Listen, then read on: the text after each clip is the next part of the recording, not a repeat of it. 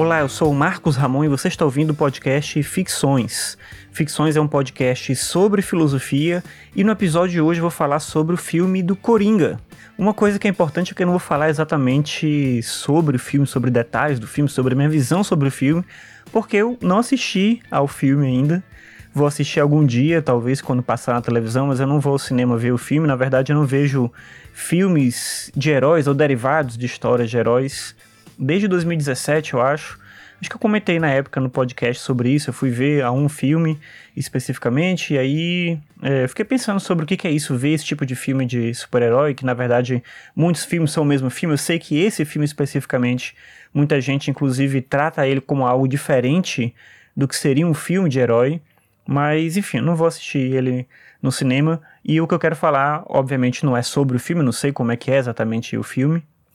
não tenho a experiência de ter ido ao cinema para poder falar sobre isso, mas eu quero falar muito mais sobre o impacto do filme, sobre o impacto de um produto cultural, e aí, como exemplo, esse filme na nossa vida, no nosso cotidiano. Eu sou professor, se você escuta aqui já há algum tempo, você sabe que eu dou aula no Instituto Federal de Brasília, e desde que o filme foi lançado, acho que foi lançado no começo de outubro, não sei, mais ou menos por aí,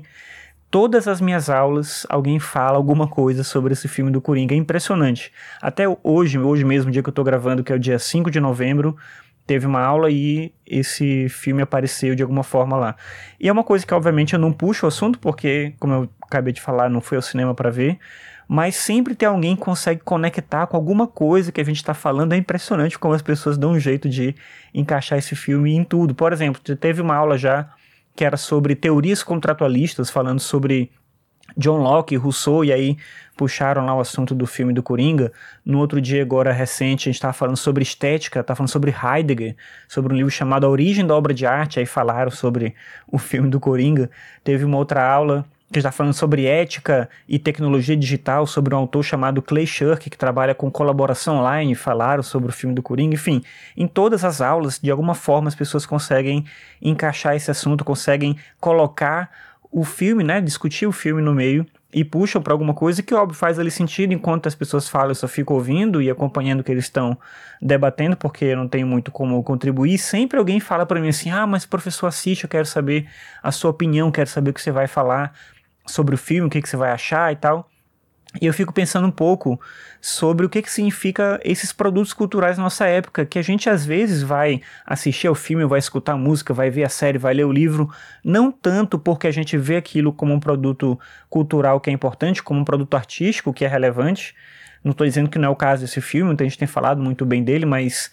eu acho que não é nem tanto por isso, mas muito mais porque a gente quer estar tá dentro da conversa, a gente quer participar desse ambiente em que as pessoas estão discutindo alguma coisa, todo mundo está falando sobre aquilo, e aí eu preciso também entrar nessa conversa, eu preciso participar desse debate de alguma forma, ainda que eu não vá de fato debater com alguém, discutir com alguém sobre aquilo, mas eu quero que quando as pessoas estiverem falando, quando eu tiver um, um texto para ler sobre isso, quando eu ver um vídeo que alguém comenta, eu quero me sentir parte desse universo que as pessoas conseguem dialogar com isso. O Adorno e o Horkheimer, na análise deles sobre a indústria cultural, eles colocavam isso como um aspecto negativo da indústria cultural, que é o fato de padronizar as ações das pessoas ao ponto de todo mundo se ver meio que obrigado a compartilhar dos mesmos gostos, a participar dos mesmos eventos culturais, consumir as mesmas coisas e eles viam isso como um elemento negativo. Por outro lado, eu vejo que a escolha de determinados contextos para contar determinadas histórias é também importante. E aí eu lembro de um outro autor, que é o McLuhan, quando ele trabalha a ideia de que o meio é a mensagem, a gente também tem uma perspectiva de que esse meio escolhido ele já é importante, tão relevante quanto o conteúdo. Eu tenho acompanhado um pouco das discussões sobre do que que trata o filme e eu fico pensando se essa mesma história, ou se uma história parecida, com, com o mesmo contexto, talvez até mais pesada, mais profunda, fosse tratada dentro de um livro, será que teria o mesmo impacto cultural? E aí eu já fico pensando meio que de maneira óbvia que não, porque o cinema ele tem uma perspectiva diferente, ele alcança uma visibilidade diferente, alcança mais pessoas de maneira mais rápida, ele coloca essas pessoas dentro do contexto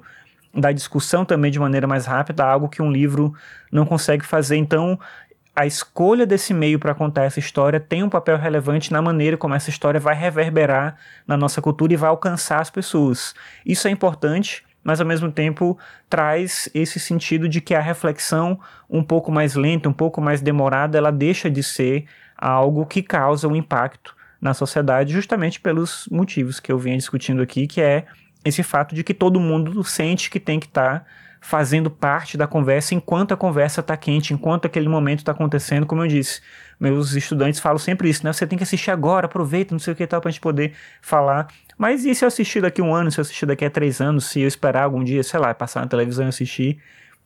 e não voltar mais na discussão, eu posso conversar com alguém que assistiu e, sei lá, eu perdi aquele momento, eu perdi aquele tempo específico de se falar sobre determinadas coisas. Esse é o nosso mundo, o mundo em que a gente tem um tempo certo para aproveitar determinadas discussões. A discussão em si ela não vai morrer, o tema em si não vai deixar de ser um tema relevante, mas aquele produto não vai ter mais aquele impacto depois de tanto tempo. Então a gente se vê nessa situação de estar tá próximo das coisas enquanto elas acontecem. Existe esse senso de urgência de consumir não só produtos do cotidiano, de produtos de utilidade imediata, mas consumir também produtos culturais no momento em que eles aparecem, porque senão a gente perde o tempo e eles deixam de alguma forma de fazer sentido.